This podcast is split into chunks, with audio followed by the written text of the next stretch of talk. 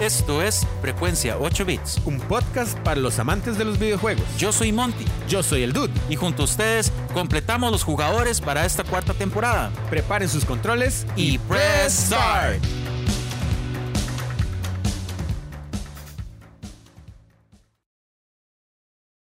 Sean bienvenidos a un nuevo microepisodio de Frecuencia 8 Bits. Esta semana ha sido un poco diferente. Podrán entender que al ya estar a mediados de noviembre y ya casi inicios de diciembre, esto de las agendas como que se comienza a llenar y puede resultar un poco más difícil el, tener que reunirnos el dude y yo. Ojalá solo sea un asunto de esta semana. Sin embargo, bueno, eh, resultó que el día que teníamos que grabar el dude y yo, este, cayó en una semana en donde mi sobrino menor eh, cumplía años. Entonces, pues, obviamente la prioridad pasa a ser la familia. Entonces, este, yo le dije al dude, amigo dude, o como él se hace llamar ahora en los videojuegos, hey dude, este, no nos queda otra opción más que hacer un microepisodio, ya que por otro lado también el DOD, este, tienen que hacer algunas cosas de arquitecto que él hace, yendo a visitar un par de elotes en, eh, yendo a visitar elotes, este, a Guanacaste.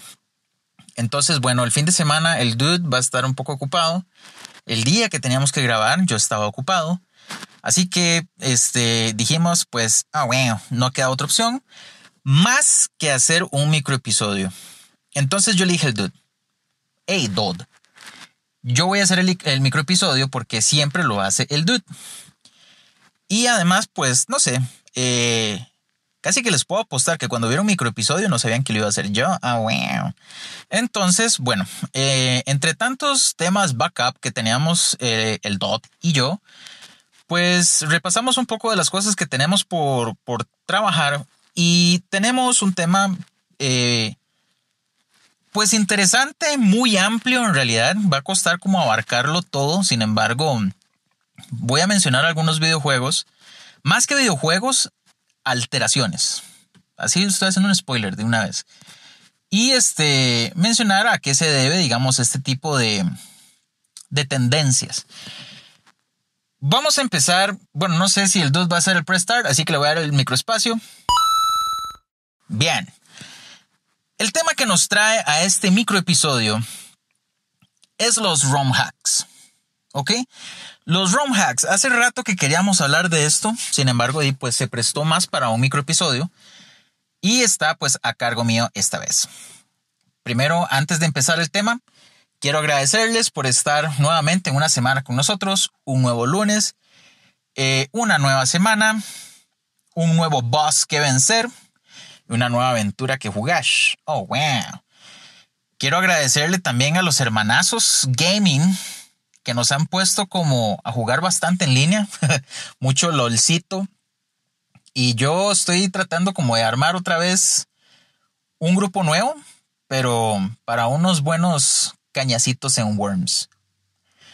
Muy bien, entonces para entrar a tema, los ROM hacks. Entendamos primero ¿Qué es un ROM? ¿Ok? Dice, bueno, dícese de la teoría de qué es un ROM. Tal vez muchos ya lo sepan. Tal vez hay personas que nos escuchen que digan, oh, bueno, no sé. Este, básicamente es como una memoria de lectura, no sé, donde únicamente se puede dar como el almacenamiento, ya sea utilizado en ordenadores o, no sé, dispositivos.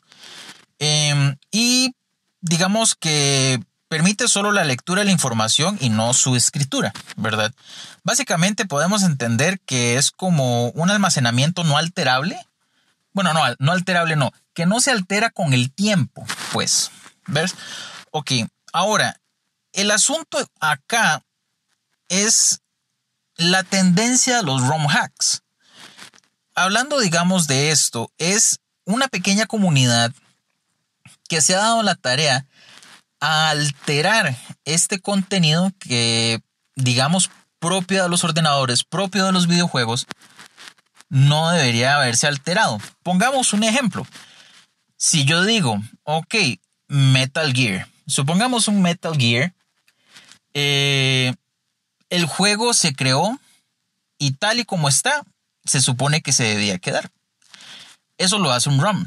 Sin embargo, alguien llega y dice, oh, bueno, voy a alterar esto. Entonces, requiere de cierto tipo de, herramientas como, no sé, un editor hexadecimal, eh, entre otras cosas que, que pueden hacer posible este tipo de alteramientos. Entonces, ¿qué es un ROM hack? Básicamente es la edición de los ROMs, normalmente usado con editores hexadecimales o con el fin de hacer traducciones o corregir defectos en videojuegos. Esto lo estoy leyendo textualmente. Dice, o con el propósito de crear nuevos videojuegos editando y creando fases. Como el, eh, básicamente esto se da mucho en Latinoamérica, dado que hace mucho tiempo eh, el acceso a algunos videojuegos era más limitado. Entonces muchas personas empezaron como a alterar algunos videojuegos y tirarlos al público. ¿Ok? Entonces, básicamente la tendencia de los ROM hacks tiene que también tener un poco cuidado porque la alteración de los videojuegos puede incurrir en, no sé, eh, cosas del copyright y derechos de autor y todo esto. Sin embargo, pues se agradece. ok, entonces, dicho esto, creo que ya algunas personas pueden entender a qué va todo este tema. Creo que ha sido una tendencia súper, súper este, grande en los últimos años ver, bueno, a mí me dan gracia, pero digamos, los, los juegos de pelea de Mortal Kombat, que tienen como esa, esa gráfica del, Mortal Kombat 3 que se dio en, en, Super Nintendo y creo que en Sega inclusive. Eh, pero muchos ROM hackers trataron como de agarrar el 1, o sea, el, el Mortal 1, 2, 3 y le trataron de meter nuevos personajes. Inclusive trataron como de modificar algunos personajes, eh, personajes dándole skins a personajes ya habituales de Mortal Kombat. Entonces, como decir que metieron personajes de videojuegos y títulos que se dieron mucho más adelante para traerlos como a este tipo de gráfica. Entonces, los ROM hacks de este tipo resultan ser entretenidos, resultan ser como, no sé, pongámoslo como, como amarillismo del videojuego, donde cosas que usted dice, oh, esto no debería hacerse, pero quiero ver. Entonces, eh, parte de las cosas de los ROM hacks es que hacen del contenido no solo un videojuego como tal alterado, sino que lo hacen ver divertido, lo hacen ver jocoso, lo hacen ver eh, algo como, no sé, diría yo como picante dentro del videojuego. Aunque hay que entender que no todos los ROM hacks son de este tipo. Ah, como tal vez leíamos anteriormente, los ROM hacks también se dan como para hacerle traducción a videojuegos. En, la, en épocas más, más para atrás, este, muchos de los, de los videojuegos al tener poco acceso en Latinoamérica, mm, pocas veces venían en portugués o español. Entonces, muchos ROM hackers agarraron esos juegos, no alteraron el contenido, sin embargo, sí alteraron los diálogos. Y por alterar no es que se inventaron diálogos, simplemente tradujeron todo un videojuego. Entonces hacen de eso un consumo más llevadero, hacen del videojuego algo más ameno, eh, que tal vez muchos de nosotros dijimos, más que este es un juego solo lo encontré en inglés y lo tuve que pasar así con un diccionario a la par o me quedé pegado porque no sabía inglés o, resulta que di, pues ya lo terminé en inglés, me lo sé, pero tal vez no le he puesto mucha atención a los diálogos, hay palabras que al final de cuentas no, nunca supe qué son y etcétera. Entonces, eh, algunas de estas personas se dieron a la tarea de entrar a los archivos y tratar de darle una traducción completa a los videojuegos también. Entonces, con todo esto, un poquito, eh, digamos, como de, no sé cómo decir esto, como entrando en tema y, hablando un poco de qué es todo esto. Eh, estuve viendo algunos eh, videojuegos, vacilones de hecho, que se han dado a raíz del ROM hack. Y debo decir que el 2020 fue una época exagerada, pero exagerada en donde esto se catapultó muchísimo por, por un impacto económico que hubo, gente que agarró los, los videojuegos y los trató de alterar y decirles, gente, este, no solo las compañías van a hacer videojuegos, aquí les doy algo. Y hay muchos ROM hackers que se han vuelto famosos eh, y la gente les pide más videojuegos. Entonces, no sé, resulta muy, muy, muy increíble este, esta parte de la industria, que debo decir que es clandestina, pero bastante increíble, diría yo. Hay cosas que uno se queda como impactado diciendo, madre, ¿cómo es posible que este tipo de personas no está en, en, en una empresa breteando para los videojuegos o como tal? Entonces, en las búsquedas me encontré entre tantos Mortal Kombat que hay, un Mortal Kombat 2 Unlimited, ¿ok? Esto tiene los gráficos de Sega. Y es impresionante ver que por lo menos este juego sí tiene un cartucho. O sea, este juego sí es físico. Alguien lo alteró e hizo un, juego físico. No solo son este, entregas en digital. Básicamente, cuando uno abre este juego en Sega, bueno, digamos, abre no, em, uno comienza el juego. Me estoy quedando sin aire, gente. Estoy encerrado en mi carro porque es más fácil aquí aislar el sonido. Entonces, tengo el carro totalmente cerrado y ya no tengo aire. Así que vamos a meter aire.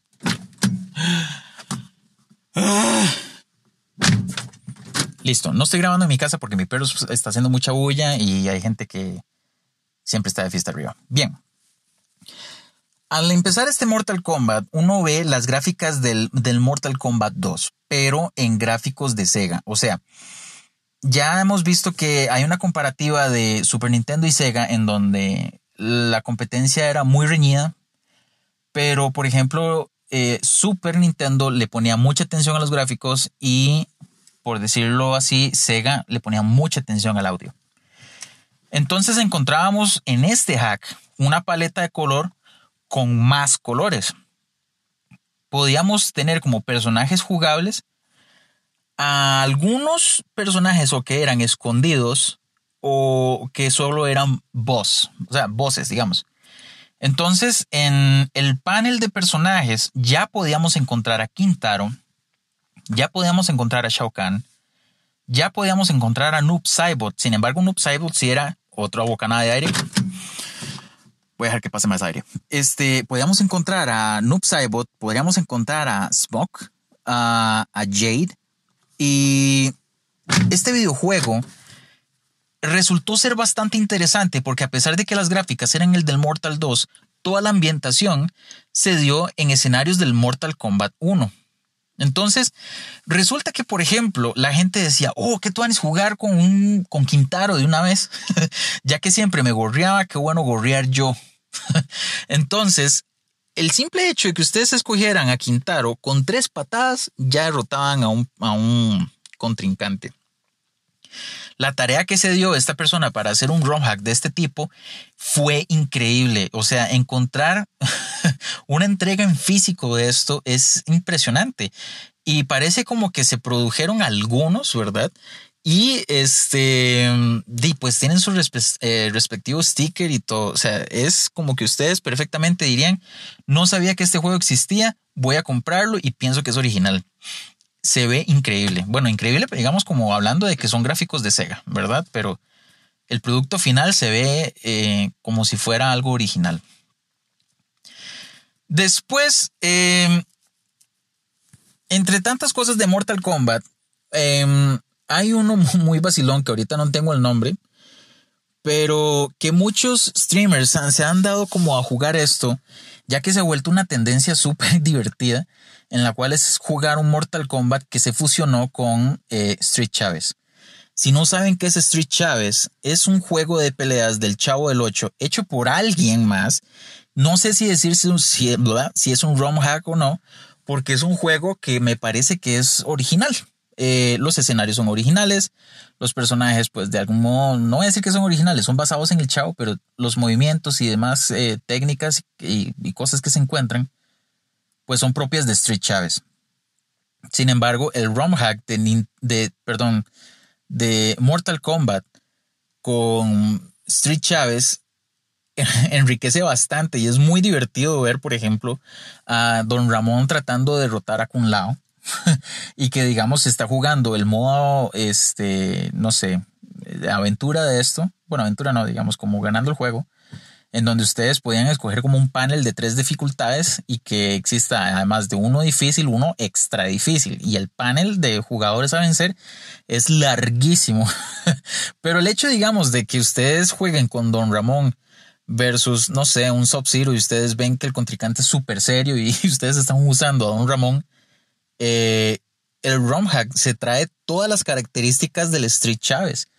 Entonces, por ejemplo, las técnicas de Don Ramón son con voces de, la serie. Entonces es como que le peguen a Scorpion un, digamos, un golpe bastante certero y suenen como los golpes del chavo, como ping, Y que le, le, grite, sí serás, ese tipo de cosas. Eh, y cuando Don Ramón gane, este, pues él saca su guitarra y empieza a cantar, quiero ver otra vez tus ojitos de no sé qué, de noche serena. Resulta algo muy, muy, muy vacilón. O sea, y no solo eso. Además de traerse ciertas características, pues obviamente el personaje se ve alterado para poder competir contra este, personajes del Mortal Kombat 3. Cosas como que, como que puede correr, eh, Don Ramón puede hacer combos, y son combos súper, pero súper certeros. O sea, le puede bajar bastante. Entonces, son videojuegos que se han vuelto como, como tan jocosos que los streamers están utilizando este tipo de contenido y la gente se anima como tal a pedirle como quiero que juegue este, ahora este, ahora trate, no sé, derrotar a Shao Kahn con Kiko y ese tipo de cosas que resulta muy, muy, muy vacilón. Eh, otro videojuego que creo yo, esto sí no, no tengo el dato más, más seguro, pero me parece que sí empezó como un ROM hack. Eh, el Mega Man versus Street Fighter creo que comenzó siendo un ROM hack. He de decir que cuando conocí este juego fue a raíz de mi amigo primo Manfred, que él me mandó un link y me dijo, madre, juegue esto.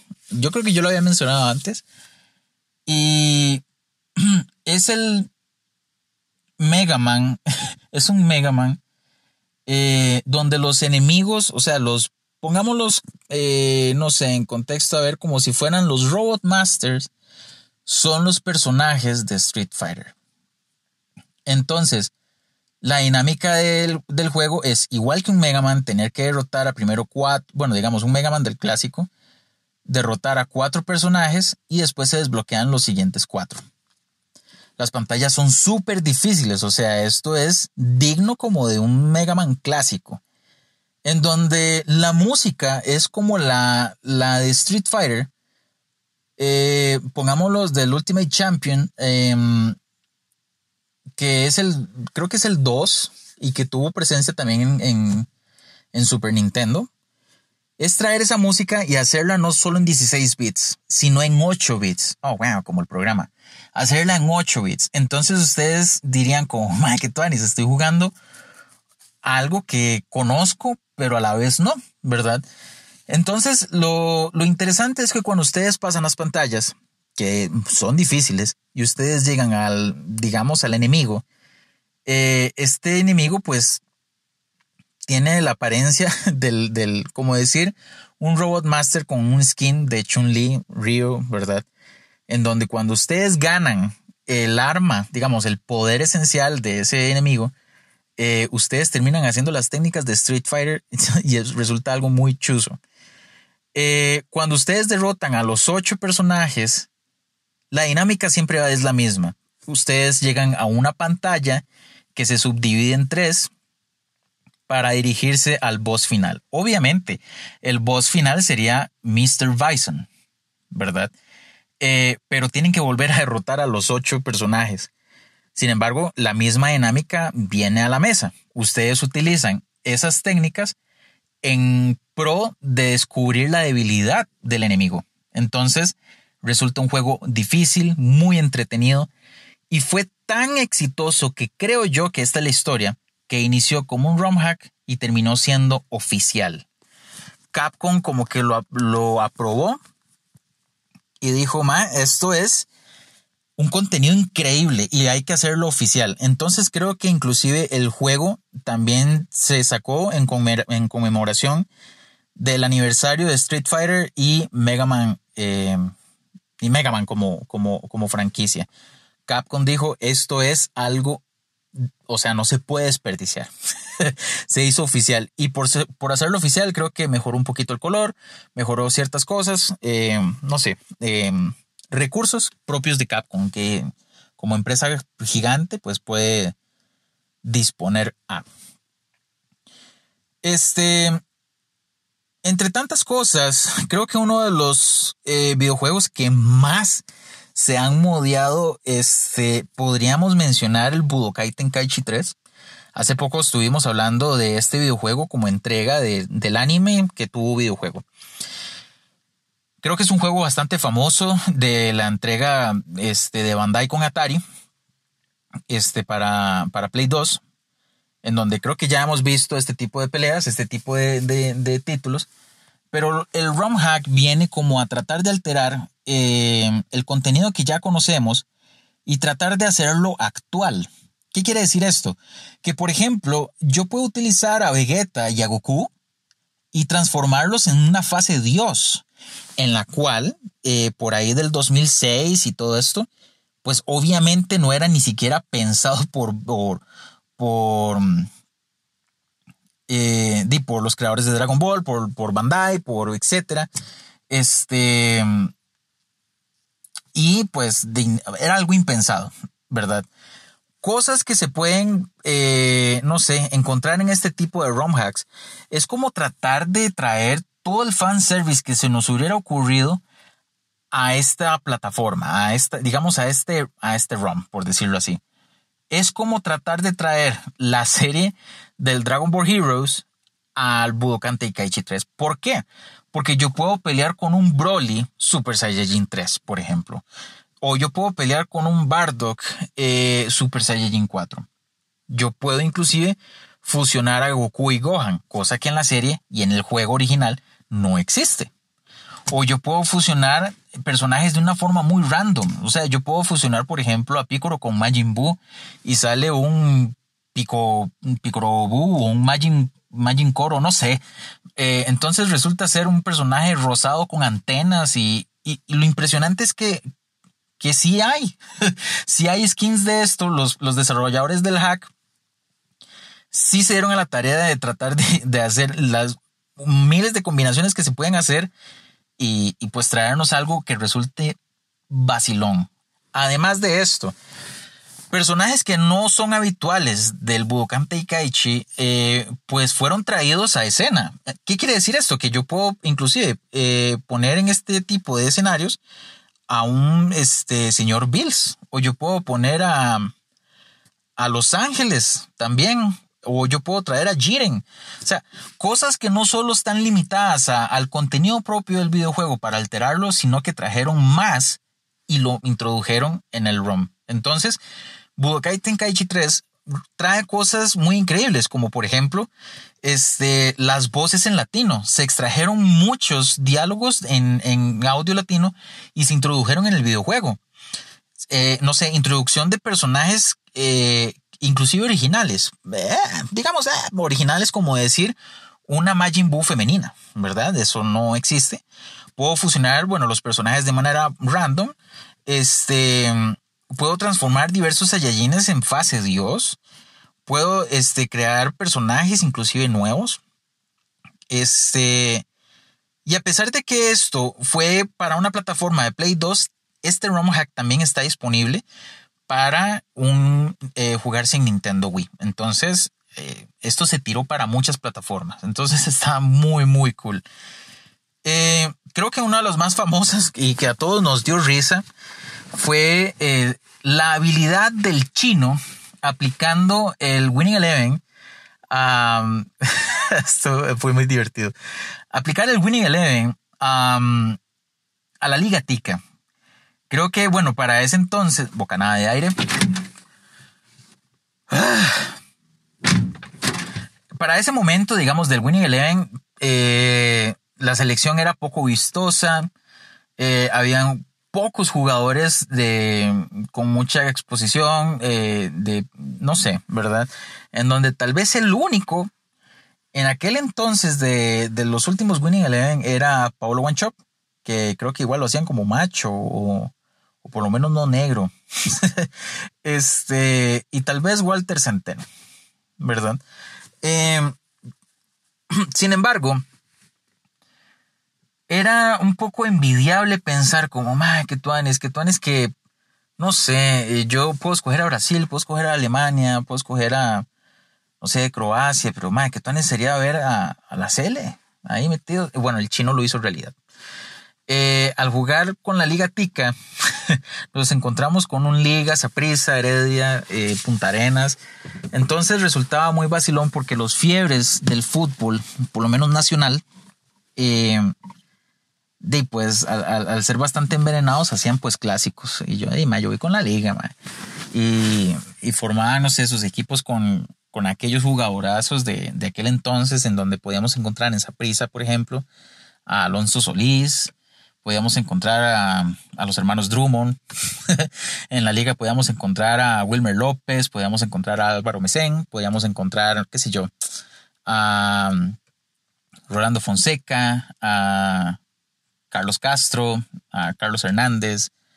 Eh, no sé, una época como muy dorada del fútbol eh, costarricense, podríamos decirlo así. Y fue muy vacilón. Y, lo, y algo muy divertido es que también esto se, se, dio para Play 2 y era tan increíble que usted en las vallas de, de, publicidad que salen en el videojuego, ustedes podían ver el número del chino, dónde encontrarlo. Eh, no sé, era muy, muy, muy, muy vacilón encontrar este tipo de cosas. Hablando de todo esto eh, y de los hacks, yo recuerdo que en algún momento de nuestras vidas, el Dude y yo, siendo compañeros de colegio, una vez dijimos, mae, juguemos Worms. Y yo sé que el Dude está escuchando esto y se acuerda. y yo, eh, juguemos Worms. Y yo le dije al Dude, mae, yo creo que este tipo de cosas se pueden alterar. Y el Dude dijo, pues intentémoslo. Nos sentamos en la compu del Older Master Parent Stamper eh, y abrimos Worms me acuerdo que en aquel entonces este, las compus eran de aquellas que traían un micrófono que eran como un, eh, no sé, un tubo largo, como un palo bastante extenso. ¿verdad? Este, en donde, pues el micrófono era como eh, del extremo total, ¿verdad? No, no eran como, como ahora que son incorporados o, o el dispositivo va un poco más al grano, que es simplemente como una felpa con el micrófono y listo. Entonces agarramos el juego y, tratamos como de meterle nuestras voces a los, a, los gusanos. Y me acuerdo que cuando uno abría este tipo de contenido del, del ROM propiamente, eh, esto venía por carpetas. Y las carpetas decían, qué sé yo, saludo, muerte, venganza, eh, se te acaba el tiempo, eh, y qué sé yo, ese tipo de cosas, ¿verdad? Entonces era como saludo y nosotros decíamos, hola, ¿verdad? Entonces los gusanos saludaban de esta forma. O venganza, como, ma, ya lo voy a agarrar.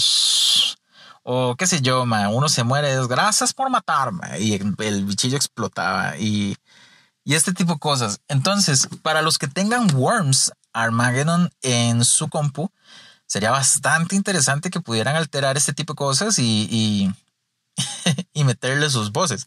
Obviamente ustedes pueden meterle las vulgaridades que se les ocurren.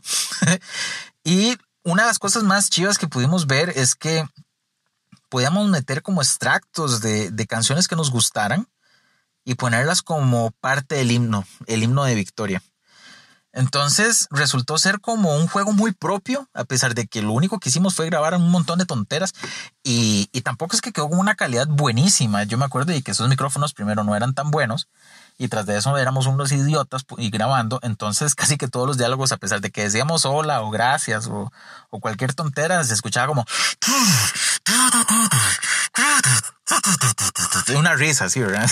Entonces, este, pero al final eh, fue un ROM que tratamos de hacer y, se disfrutó haciéndose y fue, una, fue muy divertido. El dude fijo se acuerda. Yo creo que el dude puede enriquecer esto con algún comentario que cuando escuche esta parte.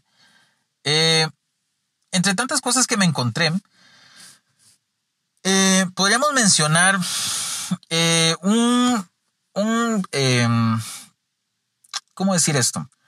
Muchos de los, de los ROM hacks, eh, en su gran mayoría, son en videojuegos retro por alguna razón que no sé.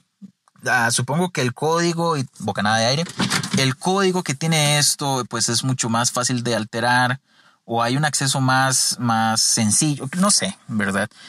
Pero no hay que limitar que los hacks están solo para los videojuegos retro. Hay muchos hackers que han tratado de traer videojuegos un poco más modernos y eh, tratar de darnos como una idea pues más fresca. Por ejemplo, entre algunas cosas que me topé, eh, me encontré un Smash Bros. Eh, Brawl que fue trabajado o se le puso, se le nombró como Proyecto M. Eh, este videojuego fue bueno, desarrollado, fue hackeado con el fin de poder eh, utilizarlo de una forma competitiva. ¿A qué se refiere esto? Por ejemplo, como cualquier videojuego, ya hemos visto en LOL, ya hemos visto en, no sé, en juegos de carreras, eh, que hay pros y contras al tratar de armar un personaje, un carro, etcétera. O tratar de conocer los, eh, las debilidades y fortalezas de X personaje y cómo combatirlas. Pero este hack de Smash Bros. lo que hace es nivelar todas las características de los peleadores. O sea, ya aquí no hay personajes más fuertes que otros, ni con eh, menos alto que otros, ni con poder de golpe más fuerte que otros. Todos son iguales. Y al, además de ser eh, un producto que se quiso hacer para, para una forma competitiva, esto quiere decir que el juego carece de ítems. Y a su vez carece de mapas que son extensos. Esto pues eh, lo hace efectivamente algo muy competitivo. Si ustedes han visto torneos o han visto este tipo de cosas, usualmente los escenarios de pelea son aquellos que se llaman como Final Destination, que simplemente es una plataforma súper pequeña y no hay más. Es totalmente plana. Casi todos los escenarios son de esta forma.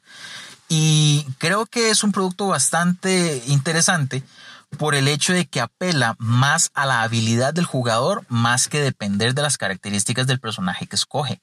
Entonces, aquí ya eh, todo se resume a quién es más rápido haciendo combinaciones, quién es más inteligente haciendo combinaciones y no sé, quién es más vivo, pongámoslo así. Entonces, creo que es una propuesta bastante interesante y fue pues tirada para Nintendo Wii. Em, hay otro, bueno, unos cuantos, eh, un par de ROM hacks que, quisiera comentar. Mucho de esto que también se están viendo es, más es que este mae siempre habla de Nintendo y que, que presa con, con, con Manti, pero bueno, como les digo, mucho, mucho es retro. este, sin embargo, no me voy a limitar a, solo pensar en que solo hay Nintendo. Entre las investigaciones que hice, en realidad, muchos youtubers comentan juegos de Nintendo.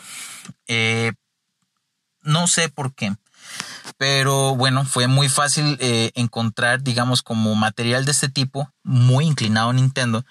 Poco de, otras entregas, por ejemplo, les estaba mencionando el de, el que fue para Play 2, eh, y que también se tiró para Wii, ¿verdad? Este, o el de Sega, que se tiraron videojuegos físicos y que se tiraron digamos, para, por lo menos para esa consola. Em, o dado el de Winning Eleven de este y Play, digamos, de Play 1 y Play 2, eh, ya cuando se llamaba Pro Evolution Soccer. Entonces no, no me, no me acribillen, ¿verdad?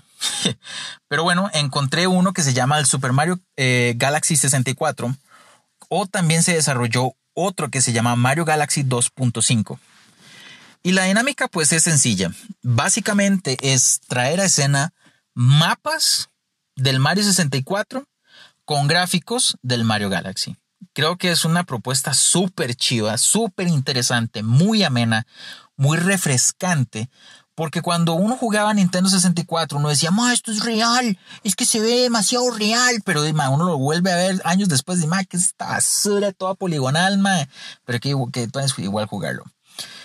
Resulta que me topo con este tipo de contenido eh, que se ve como un Mario Galaxy, entonces dice uno, ma, es que así, así me pareció ver eh, este juego al puro principio. Entonces, eh, la jugabilidad es la misma. Sin embargo, el Mario que yo utilizo no es tan poligonal, no es tan, no es tan chato, digamos, no es, tan chiquitillo.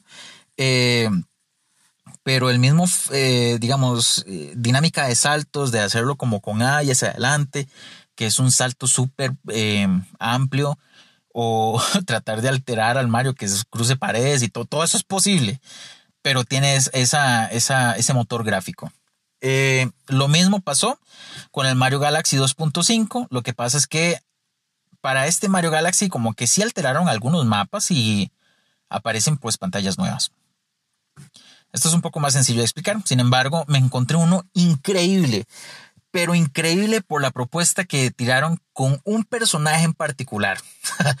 este, y se trata de un Mario Kart que se llama Mario Kart Black. También está el Mario Kart Adventures y había otro. El Mario Kart Black, em, bueno, vamos a ponerlo así. Creo que fue más sorprendente el Adventures, pero el Black lo que hacía era como tener una tendencia un poquito más darks. La, bueno, darks hace como es mejor darks que receivirks, ¿verdad?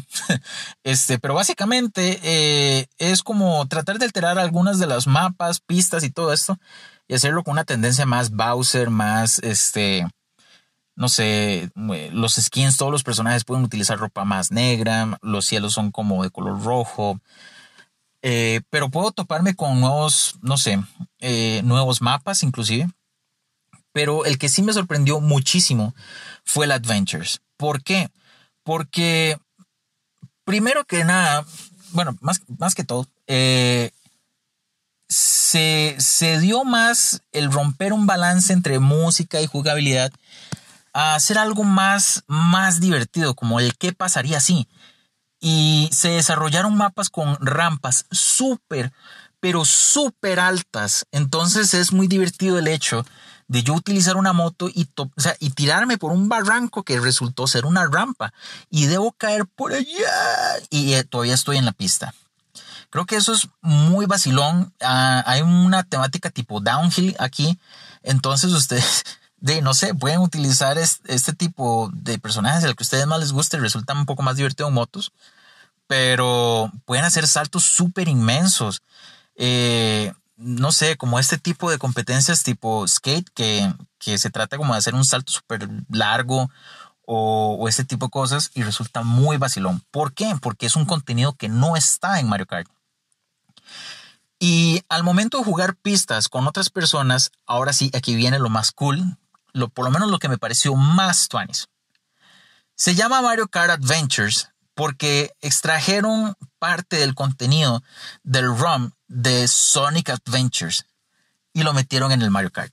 O sea, yo puedo jugar con Sonic corriendo. O sea, esto es súper, pero súper tuanis. El hecho de que todos vayan en carro, pero no, yo voy corriendo, Sonic tiene la velocidad de los carros, puede hacer este inclusive más. Eh, e igual puede utilizar los, los ítems que, les, que le proporcione la pista. Eh, pero no sé, resulta algo muy, muy, muy, muy cool visualmente el cómo se ve Sonic corriendo. es algo como, no sé, de hecho me recuerda un poco a la visión que uno siempre tuvo, creo que del Sonic 2, creo, o el Sonic 3 ya en Sega, en donde creo que había un bonus en donde uno podía ver a Sonic de espaldas y uno iba corriendo hacia el frente, este, agarrando como estos, los aros o los anillos estos. Así se ve, pero son mapas de Mario Kart. Resulta algo muy, muy fresco, algo muy raro. Y, pues es, es, como la gracia jugar ese Mario Kart Adventures de yo no voy a jugar otro Mario Kart para volver a escoger a Mario, ¿no? O sea, menso. Este, el chiste es escoger a Sonic y se ve súper tuanes. Y dado el hecho de que está Sonic como tal, uno también puede escoger un skin y utilizar a Shadow, por ejemplo. Hay muchos, muchos y muchos tipos de hacks que hacen algo muy, muy ameno, muy divertido, algo como que rompe las paredes y, y, básicamente uno diría, ¿cómo se vería esto así? Entonces me topé otros como algunos Mega Man en donde uno puede jugar eh, con cero toda la historia. Y de hecho parte del hack es que le cambian un poquito la historia. Me topé muchos videojuegos eh, como Castlevania, eh, creo que había uno como que se llamaba Down o algo eh, of Area, algo así, que se situaba como en la cronología de la saga, como un año después de los eventos de Aria o algo así. O, sí, creo que así se llamaba. Este, y resultó pues un producto muy interesante el hecho de que metían como gráficos de 32 bits, que es básicamente los gráficos tipo Castlevania de, de Symphony of the Night o no sé, el Mega Man X4, 5 y 6. Este, esos son 32 bits. Pero también le metían como otros factores 3D muy, muy cool en el fondo.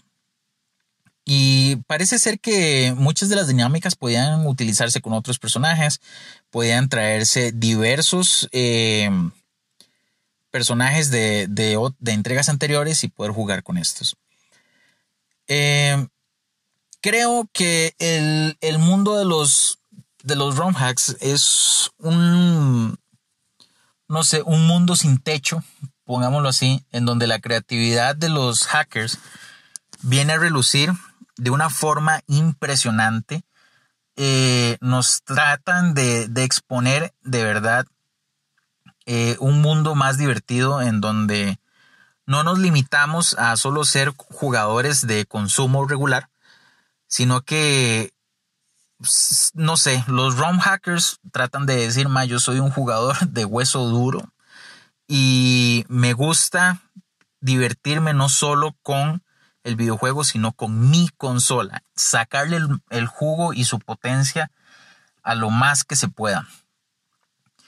Y este tratan de poner en práctica esa frase de ¿qué pasaría si? Y tratan de traerlo a la realidad.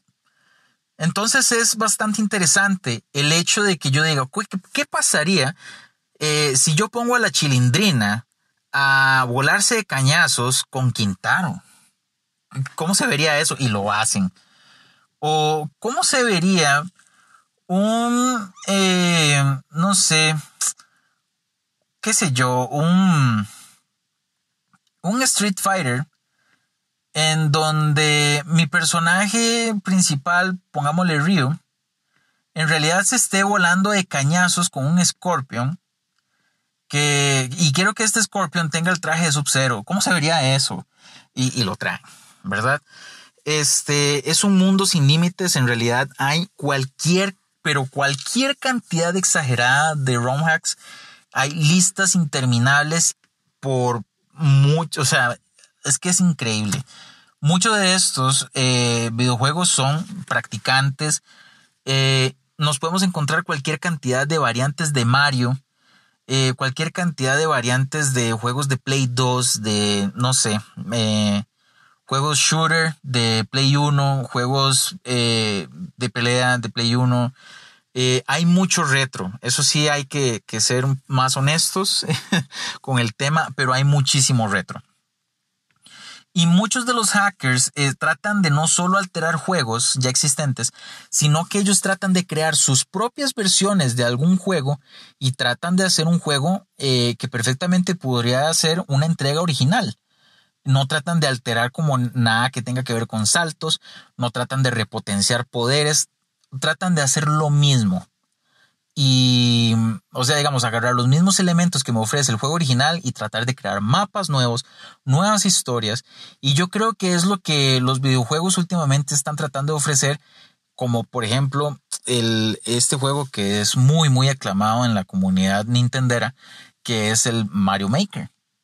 ¿Por qué? Porque yo creo que Nintendo siempre ha dado como la posibilidad en que las personas puedan hackear cosas eh, y tratar de crear sus propias versiones. Por ejemplo, ya, ya hace un tiempo para acá, que por ejemplo en Smash Bros. usted puede crear sus propias plataformas de pelea tal y como usted las quiera, y que esto se mueva, y que esto pase, y que quiero que esto se caiga cada ciertos segundos, y es totalmente posible. quiero este fondo, y o sea, lo ponen a uno a explotar la parte creativa. Y me gusta mucho esta idea por el hecho de que no sé, por ejemplo, si alguien saca un ROM hack, eh, la comunidad dice, le voy a sacar un ROM hack a este ROM hack. Y lo que terminan haciendo es enriqueciendo el contenido de una galería interminable de videojuegos para que uno diga, esto está más tuanis que el anterior y esto está más tuanis que el anterior y qué videojuego más tuanis me están ofreciendo. Eh, muchos streamers terminan eh, transmitiendo este tipo de contenido porque resulta muy gracioso, resulta muchas veces mejor que un juego original, eh, resulta ser un poco jocoso, es vacilón em, y le mete muchísimo, pero muchísimo dinamismo. Eh, básicamente, pues podría como abrir las puertas a ustedes a que mencionen algún juego ROM hack que, pueda compartirse, que sería bastante interesante tal vez un día que el Dude y yo podamos hacer un stream de juegos eh, ROM hack. Eh, en donde podamos tratar como de, no sé, divertirnos con algo que fue alterado hace algunos años o algo recientemente y tratar de, de jugar con esas dinámicas. Entonces amigos, esto fue un poco de lo que pudimos eh, trabajar digamos, en este microepisodio una pequeña investigación este, de qué es un ROM hack, qué es un ROM para empezar, qué es un ROM, qué es un ROM hack, qué cosas pueden ofrecer los ROM hackers, qué nos podemos topar nosotros en una galería de videojuegos y, y por qué no abrir las puertas a que alguien tenga la curiosidad de hacer su propio ROM hack. Bueno, gente, este fue un micro episodio muy, muy entretenido. La verdad es que no sé cómo hizo el dude para hablar 46 minutos más o menos. Hasta el momento llevamos eso. Eh, lo interrumpí un segundo nada más para hacer los habituales saludos a los patrons, por supuesto, al Big Roll Master Duder, a Caleb Dude, que nos ha estado ayudando montones durante, en las últimas semanas, al Jordan Dude Bro Man, a Gabo Seckers, Mr. Cronox, Mana Maniro, Maudi, Leland Powell y David the Boss, que anoche, ayer, tuve la oportunidad de eh, saludar en su cumpleaños. Esto lo estoy grabando domingo noche, entonces estoy seguro que eh, esto les va a llegar en buen momento.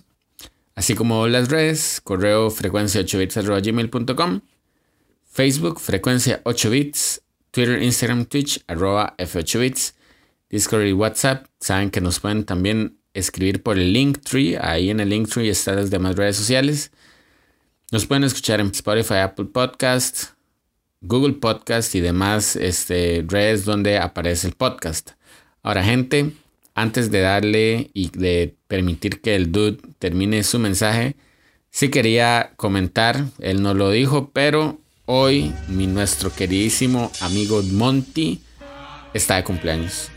Entonces es la oportunidad para que toda la comunidad de Frecuencia 8 Bits se una y le dé un caluroso saludo de cumpleaños al Monty, que está hoy en cumpleaños. Ayer fue Davey, hoy es Monty. Y por supuesto vemos eh, una entrega total a este podcast, grabando ahí desde su carro, tomando canas de aire cada cierto tiempo, lo cual me parece muy gracioso. Y sí, otro día tendremos la oportunidad de, profundizar más en esos aspectos de Worms, ¿verdad? Que hacíamos cuando éramos Willas, ahí editando un poco los sonidos y esto. Pero gente, Monty está de cumpleaños, así que pasen al chat, pasen a saludarlo, pasen a decirle feliz cumpleaños y que por favor sigan apoyando este podcast que ven que cada vez se pone más interesante con los videos que ya hemos estado metiendo en YouTube, con las entregas que hacemos de microepisodios, con todo el contenido que tratamos de generar para ustedes. Así que dejo al dude que haga el cierre de este programa. Esto fue el micro episodio de Frecuencia 8 bits. Ojalá la hayan pasado súper genial. Eh, tal como yo, la pasé súper, súper tuanis tratando de recopilar un poquito de información para ustedes. Y nos escuchamos una próxima semana. Tru, tru, tru.